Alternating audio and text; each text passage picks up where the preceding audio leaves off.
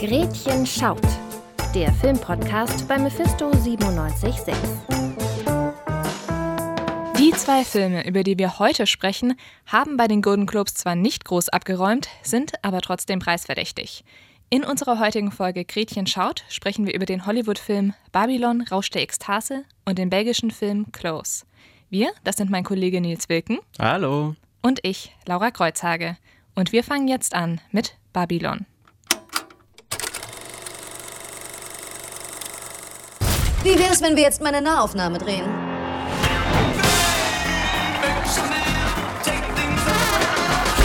Was sind deine Gedanken für die Zukunft? Wir sollten uns dem Fortschritt nicht verwehren. So ist es nun mal. Tut mir leid. Und jetzt die Wendung. Wow! Babylon Rausch der Ekstase spielt in den goldenen Zwanzigern von Hollywood. Dabei greift er die Perspektiven verschiedenster AkteurInnen, wie SchauspielerInnen, ProduzentInnen oder MusikerInnen auf und erzählt deren Geschichten. Dabei zeigt er ihren Übergang von einer Zeit der Ausschweifungen hin zu einer neuen Industrie, in der nichts mehr ist, wie es einmal war. Es gibt ein neues Bewusstsein. Die Menschen legen Wert auf Moral. Ich habe nichts anderes getan, als die Menschen zu enttäuschen, mein Leben lang. Aber ich bin aus eigener Kraft hier, nicht dank denen. Unter der Regie von Whiplash und La La Land Regisseur Damien Chazelle bietet der Film über drei Stunden einen Einblick in die Welt des vergangenen Kinos. Und das mit aktuellen Hollywood-Größen wie Margot Robbie, Brad Pitt oder Tobey Maguire in der Besetzung. Es steht in den Sternen geschrieben, ich bin ein Star. Okay, also eine Sache, über die wir jetzt hier überhaupt nicht diskutieren müssen, ist die Filmmusik. Die war, da kann man nicht drüber streiten, einfach großartig und hat auch den Golden Globe dafür gewonnen. Das gleiche kann ich jetzt aber nicht über den Inhalt des Films sagen.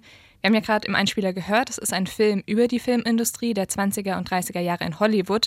Und über diese Zeit weiß man eigentlich schon so unfassbar viel, dass für mich das ganze Thema auserzählt ist. Für mich hatte Babylon da nichts wirklich Neues einzubringen. Wie fandest du das? Das weiß ich nicht. Also ich, ich finde es einerseits immer schwierig, schon so mit ranzugehen und zu sagen, also jetzt gar nicht, ohne dir das unterstellen zu wollen, aber zu sagen, das ist auserzählt. Weil ich glaube, ja, vielleicht habe ich viele Filme darüber gesehen, über Piraten, über Hollywood oder so.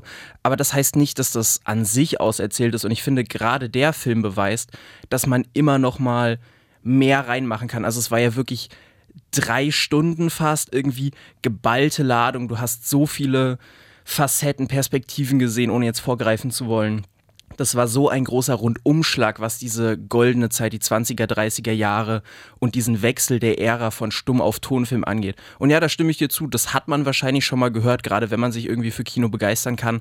Aber das heißt nicht, dass ich das nicht liebe, da mehr zu sehen, weil dieser Charme von der Zeit ist einfach fantastisch. Und die Story da fand ich auch super.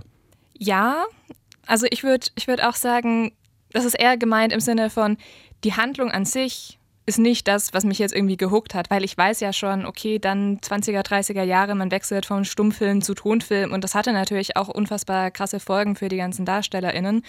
Aber was wiederum spannend war an diesem Film, waren dann ja doch eher die Charaktere, wegen der man zugeschaut hat. Für mich waren dann einfach nur diese drei Stunden zu lang und das hat sich dann gezogen und ich hatte auch sehr oft das Gefühl, der Film weiß eigentlich gar nicht, wo er hin will. Das fand ich überhaupt nicht. Also nicht? wirklich, ich, ich saß die ganze Zeit wirklich on the edge of my Kinosessel da und hab mir, und hab mir wirklich gedacht, okay, was kommt jetzt? Also gar nicht, weil es unvorhersehbar war oder so. Das war nicht der Faktor, der für mich den Reiz ausgemacht hat, aber ich war wirklich die drei Stunden konsequent gut unterhalten, weil das so schnell geschnitten war, weil wir irgendwie durch die vielen Perspektiven und durch die Schnelligkeit, mit der wir ja auch durch die Jahre gegangen sind, weil wir irgendwie Handlung reinbringen mussten und diese ganzen äh, Schritte in den einzelnen Entwicklungsstufen der Charaktere aber auch der Kinoindustrie in Hollywood eben haben mussten, was ich sonst eigentlich nicht mag, wenn man sich nicht genug Zeit nimmt, irgendwie einzelne Facetten auszuleuchten, finde ich, hat das hier super funktioniert, weil es einfach immer mit Energie vorangegangen war und diese, diese Energie, die die Zeit damals auch hatte, diese große Welt der Diven, alles war ein bisschen drüber, alle nahmen sich zu wichtig und alles war zu glitzern und paillettenhaft. Mit der Energie ist der Film auch vorangegangen, deswegen finde ich super interessant, dass du das jetzt sagst, weil ich das gar nicht so empfunden habe. Ja, ich kann verstehen, was du meinst, aber ich glaube, für mich hat das jetzt einfach nicht so eine große Rolle gespielt. Was ich aber trotzdem, wie gesagt, sehr schön fand, waren die Charaktere. War, dass, dass dieser Film ja auch keine wirklich historische Geschichtsschreibung des Hollywood der 20er Jahre ist, weil natürlich Frauen nicht so viel Macht hatten, wie sie in dem Film hatten, oder auch schwarze DarstellerInnen da nicht so groß auf der Bühne waren, wie es jetzt in diesem Film war. Und das fand ich aber auch sehr schön, dass man da so multiperspektivisch rangegangen ist an diesen Film, dass man nicht nur zeigen wollte, okay, und so war jetzt ein erfolgreicher Schauspieler, so war es jetzt da irgendwie als Newcomer zu starten, sondern dass man da die Leute hinter der Kamera viel gesehen hat, dass man äh, Leute mit verschiedenen, ähm, aus verschiedenen Minderheiten gesehen hat und was für Probleme denen so in den Weg gelegt wurden. Dann hatten wir ja auch noch so ein bisschen die verschiedenen Grade der Etabliertheit, um es vielleicht mal konkreter zu machen, irgendwie so Margot Robbies Rolle, die ja diese aufstrebende Künstlerin war, die sich noch etablieren musste. Brad Pitt als Jack Conrad irgendwie, der schon sehr etabliert wurde und bei dem es mehr darum geht, wie schafft er eigentlich diesen Übergang.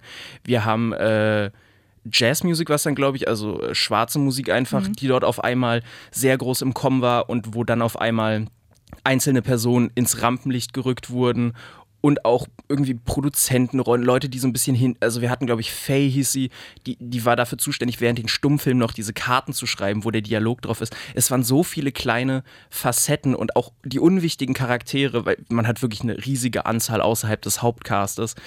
Auch die geben dem Film dadurch, dass sie so subtil und organisch in der Geschichte drin vorkommen, so viel mehr Tiefe, wie ich das tatsächlich selten bei Filmen gesehen habe, die eigentlich mit so einer brachialen Star-Power vorne weggehen. Und der verliert eben nicht in den Nuancen, was ich super schön fand. Ja, wobei ich auch sagen würde, es waren am Ende doch zu viele Charaktere. Also gerade, wenn man es eben auf dem Plakat gesehen hat, Tobey Maguire spielt ja auch noch mit. Also ja. der Film äh, hat wirklich nicht, ähm, der Film hat wirklich nicht gegeizt, was Stardom anging. Aber also, dass der, dass der so weit hinten kommt, dass er nicht früher eingeführt wurde, da habe ich mich dann auch nur noch gefragt, okay, warum, warum, warum jetzt das auch noch? Warum braucht es noch diesen Charakter? Für mich war das einfach nicht so, so einheitlich dann am Ende gedacht. Das ist wahr. Also der Charakter von Tobey Maguire, gerade weil er auch so präsent in den Trailern ist, die, was ich positiv anmerken möchte, soweit ich das mitbekommen habe, andere Dialoge teilweise haben, als sie es dann im eigentlichen Film haben, was ich immer mag, wenn der Trailer nicht zu viel wegnimmt.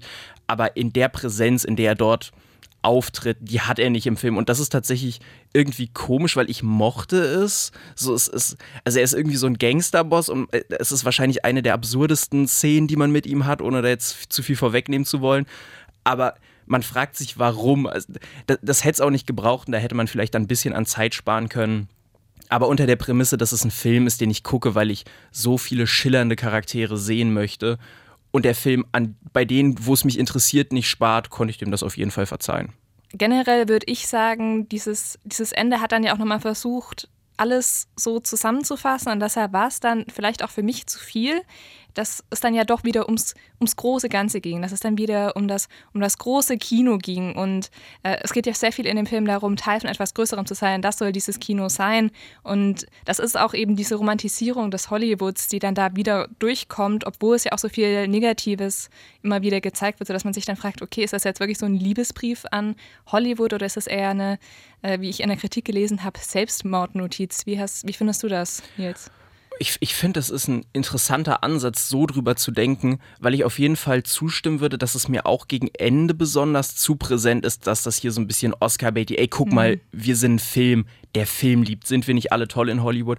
Und ja, der Film schafft es auch auf eine sehr organische Weise, während er in seiner eigenen Geschichte drin ist, zu zeigen, wie viel Herzblut und wie viel auch im Background einfach passiert bei so Filmen. Das ist toll, aber jedes Mal, wenn Brad Pitt dann in die Kamera guckt und mir erzählt, ich bin Teil von etwas Größerem, wir zeigen es denen da oben am Broadway, Kino ist Unterhaltung für die kleinen Leute so.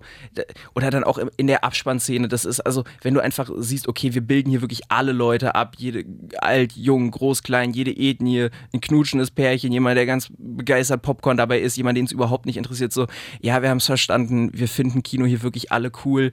Und das sind die einzigen Schwachpunkte auch von dem Film. Aber an sich diese Stimmung dieser Hedonismus der dort aufgebaut wird der schafft es für mich das nach hinten zu drücken. Also, ich, ich sehe 100 Pro, was du meinst, aber ich glaube, ich bin da einfach so ein bisschen in dieser Wild-West-Romantik vom frühen Hollywood verloren gegangen. Und vielleicht ist es auch das, was der Film möchte, weil definitiv ist es keine gute, objektive Kritik aktueller Missstände in Hollywood. Das, das romantisiert er natürlich stark. Wenn man sich Babylon dann aber auch auf der großen Leinwand ansehen will, muss man jetzt aber auch diese drei Stunden dann da durchsetzen. Ein Film, bei dem ich aber jetzt nicht das Gefühl hatte, dass sich das ewig lang gezogen hat, sondern der für mich tatsächlich wie im Flug verging, ist der Film Close. Vorab dazu aber jetzt noch eine kurze Warnung, und zwar geht es dabei um den Selbstmord eines Kindes. Leo und Remy sind beste Freunde. Die beiden 13-Jährigen gehen nicht nur in dieselbe Klasse, sondern verbringen fast jede Minute zusammen. Ich schlafe heute bei Remy. Kommst du auch noch mal nach Hause? Vielleicht. Wenn die beiden beieinander übernachten, schlafen sie im selben Bett. Ihre Beziehung ist sehr intim. Das merken auch ihre MitschülerInnen. Darf ich euch mal was fragen? Seid ihr zwei zusammen? Wir sind wirklich kein Paar. Ich glaube, sie sind gute Freunde plus. Nein, wir sind beste Freunde im Sinne von Brüdern. Aber wir sind nicht irgendwie. Wohl ein bisschen mehr wie Brüder. Leo ist das unangenehm und geht immer mehr auf Distanz zu Remy. Der wiederum versteht die Welt nicht mehr. Leo, sonst wartest du doch immer auf mich. Schläfst du heute bei Remy? Nein. Warum nicht? Der belgische Regisseur Lucas de Hond erzählt eine sehr persönliche, queere Coming-of-Age-Geschichte. Bei den Filmfestspielen in Cannes hat Close den zweitwichtigsten Preis, den Grand Prix, gewonnen. Belgien hat den Film auch als Kandidaten für den internationalen Oscar eingereicht. Also ich weiß nicht, wie es dir ging, Nils, aber mich hat dieser Film einfach krass mitgenommen und ich bin da wirklich sehr bedrückt aus dem Kino raus. Wie war es bei dir? Ich glaube, es gibt wenig Leute, die das Thema kalt lässt, weil man in irgendeiner Form da auf jeden Fall anknüpfen kann. Sei es, weil man selber Kinder hat, sei es, weil man irgendwie selber in seine eigene Jugend zurückversetzt wird und über eigene Freundschaften, aber auch über das eigene Verhalten vielleicht anderen Leuten gegenüber reflektiert. Es ist auf jeden Fall kein gute Laune-Film, aber ein Film, der finde ich mit seiner Aussagekraft und der Art und Weise, wie er an das Thema rangeht und wie würdevoll und organisch er es schafft, hier eine eigentlich todtraurige Geschichte, aber auf so eine melancholisch schöne Art zu erzählen, ja, ja, der Film ist sehr, sehr nahbar und auch sehr realistisch. Den Eindruck hatte ich auch. Also ich konnte mich auch sehr gut identifizieren, auch mit den wunderbaren KinderdarstellerInnen, die es da in diesem Film gab. Die haben das so realistisch gespielt. Ich habe wirklich gedacht, ja, so, so muss das doch in meiner Kindheit auch gewesen sein. Das, der Film hat das super vermittelt, dieses Gefühl von diesem kindlich leichten, aber danach auch diesem zutiefst traurigen und melancholischen, nachdem der Vorfall mit Remy dann war.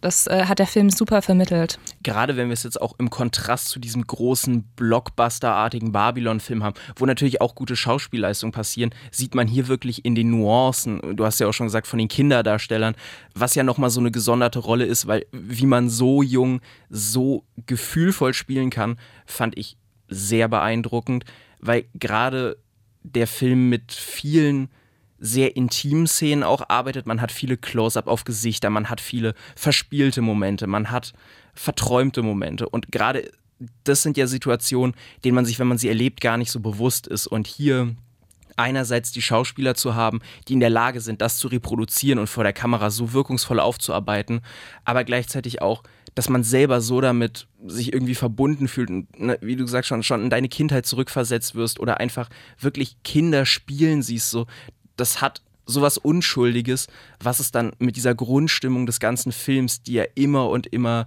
ja, dramatischer, düsterer wird. Sie wird auf jeden Fall irgendwie trauriger oder melancholischer. Mhm. Und das ist so ein harter Kontrast, aber gleichzeitig so traurig schön.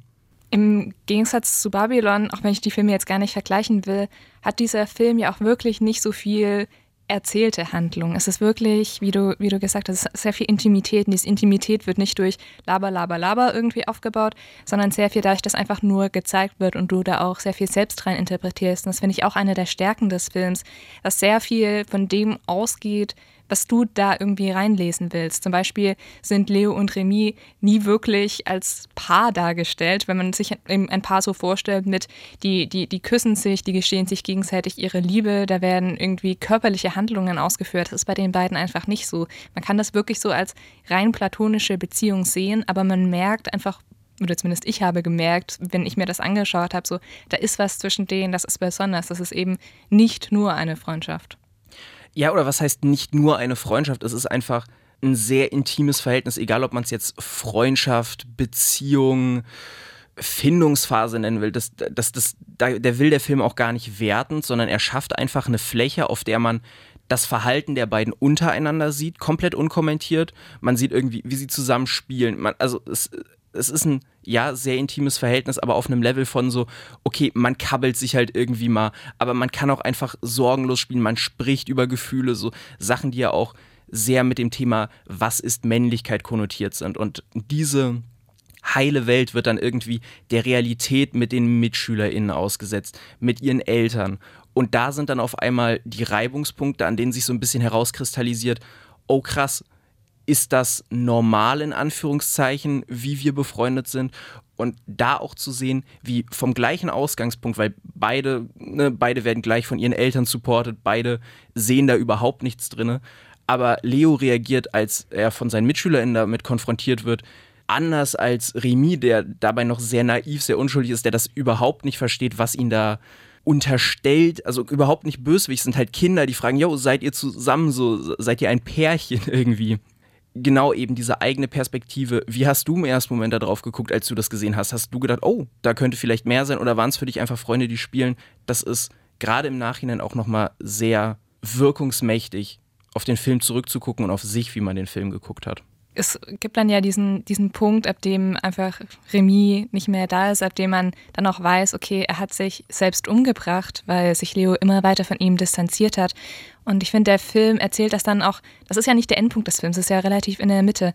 Und ich finde, der Film erzählt das dann aber auch noch sehr schön, wie dann auch Leo damit umgeht, weil er dann auch dieses Gefühl von Schuld hat. Dieses Gefühl von, ich bin der Grund, warum er sich umgebracht hat. Und er kann damit auch nicht mit jemandem drüber sprechen, weil diese Schuld ihn so sehr belastet.